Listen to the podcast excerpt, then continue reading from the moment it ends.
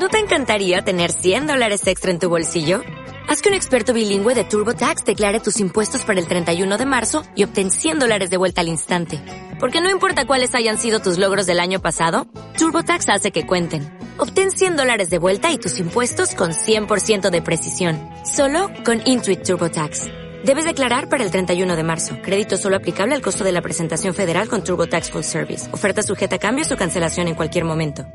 Hola, muy buenos días. España, como sabréis, fue la polla en vinagre hace mogollón de años. Pero al final la mayoría de los lugares acabó marchándose por su cuenta y nos quedamos alone in the dark. Pero oye, aún quedan resquicios y cachos de rojas o algo así que se consideran territorio español. A estos lugares se les denomina plazas de soberanía. Y seguramente te suelen algunos de estos sitios porque, por ejemplo, hubo una movida muy tocha en el islote de Perejil, con Marruecos ahí metido, a la Tercera Guerra Mundial, decía, ¿te, acuerdas? Pues no has visto nada porque existen bastantes más casos. Así que vamos a verlos.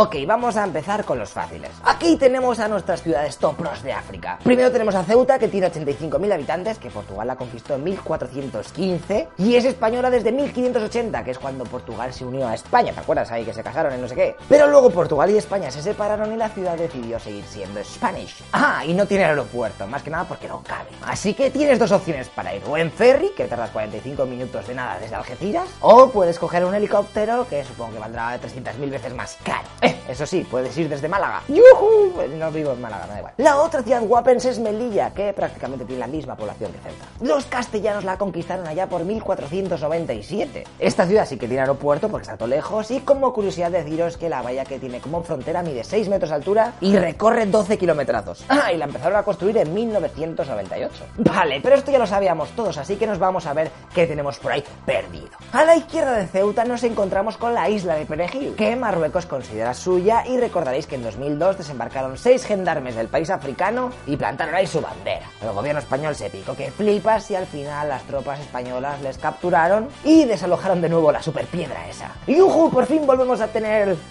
eso. ¿Pero de quién es? En 1415 aparecieron por ahí los portugueses. Ellos pusieron algunas torres de vigilancia y tal, pues para ver más el mapa, hasta que al igual que pasa con Ceuta, acaba en manos españolas. Y seguramente creáis, pero tío, ¿para qué queremos eso? Es una chorrada, anda, regalárselo. Unos kebabs o algo. Pero, tíos, tiene una situación estratégica que flipas en el estrecho de Gibraltar. De hecho, muchos países han deseado este islote. Por ejemplo, los ingleses hicieron los suecos desembarcando en él cuando teníamos a Napoleón en casa. Hasta que les dijimos, eh, que os hemos visto, anda. Luego Estados Unidos también quiso montar una base allí, pero digo, pues no cabe. Y mil rollos más que al final se resumen en que España y Marruecos están todo el rato peleándose por a ver de quién es esa tierra. Y actualmente se supone que es territorio español, pero es algo disputado. Si es que allí solo hay cabras, bueno, es que ni eso. Venga, vamos a pasar a la siguiente. Si nos movemos a medio camino entre Ceuta y Melilla, encontramos el peñón de Vélez de la Gomera. Aunque en verdad esto antes era una isla, lo que pasa que gracias al terremoto de 1930, pues terminó juntándose así con el caminico ese todo bonito. Y por eso tiene la frontera más pequeña del mundo, que son 85 metrazos. ¿Y por qué tenemos eso? Los reyes católicos, conscientes de que navegar por el Mediterráneo era todo un Cristo, más que nada por la cantidad de piratas que había, mandaron construir fortalezas para que el cachondeo se acabase. Y en 1508 montaron allí una fortaleza, y además, como allí no hay agua potable porque se ve que no hay grifos, ni fuentes, ni nada, eso, aprovecharon y desembarcaron en tierra firme y se lo cogieron también. Dijeron, bueno, si sacamos agua de aquí y lo llevamos para la isla, bueno, sí, perfecto. Llegando a vivir cerca de 7.000 personas. Lo que pasa que 14 años después el sultanato de Guatasida, que estaban por la zona de Marruecos, manda un barco haciéndose pasar por español. Y ¡zasca! Matan a toda la guarnición de patatas fritas y se quedan con la zona. Hasta que Felipe II se cansa de tanta tontería y en 1564 manda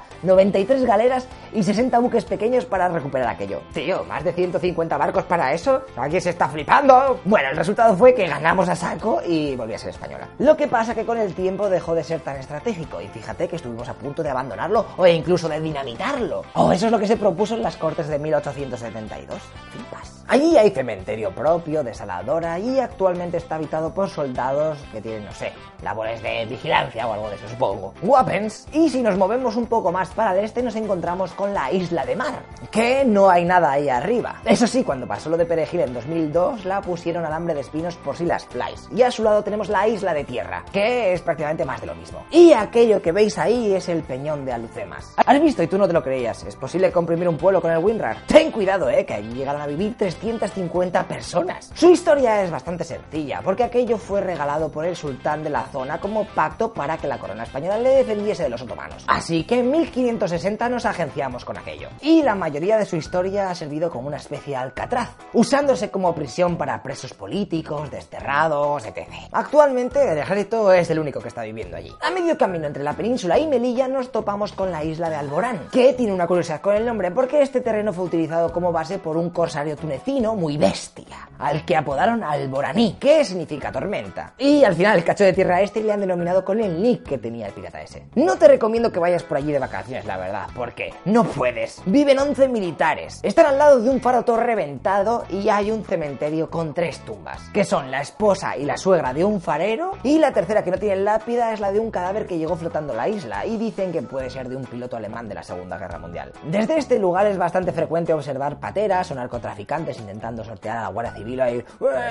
con sus 7000 motores esos que van a todo, todo follados. Y tranquilo que ya solo nos queda el último sitio, que a lo mejor te suena de una novela de 1990, de la que luego hicieron una peli. Morirás en Chafarinas. Este archipiélago se encuentra a la derecha de Melilla, ya cerca de la frontera con Argelia, y está compuesto por la isla del Congreso, la Isabel II y la del Rey Francisco. Como veis, los nombres son tela de interesantes. Se ocuparon en 1848 y antes habían sido territorio de nadie. Ah, y al igual que la isla anterior, su nombre tiene una explicación. Porque Chafarinas es la traducción del árabe que significa ladrón. Y es que por allí se ocultaba mucha gente ahí con la mano suelta. En su época grandiosa llegaron a vivir cerca de 2.000 personas, la mayor parte de ellas en la isla Isabel II, que es donde están todas las cosas. Y actualmente está ocupado únicamente por soldados. Pero fíjate cómo mola, ¿ves eso? Ahí, ¿eh? ¿Veis algo raro? ¿eh? Antes había una pasarela que comunicaba a este terreno con la isla del rey. Pero un temporal lo destruyó y ya han pasado de reconstruirlo. Y mira, ¿ves eso?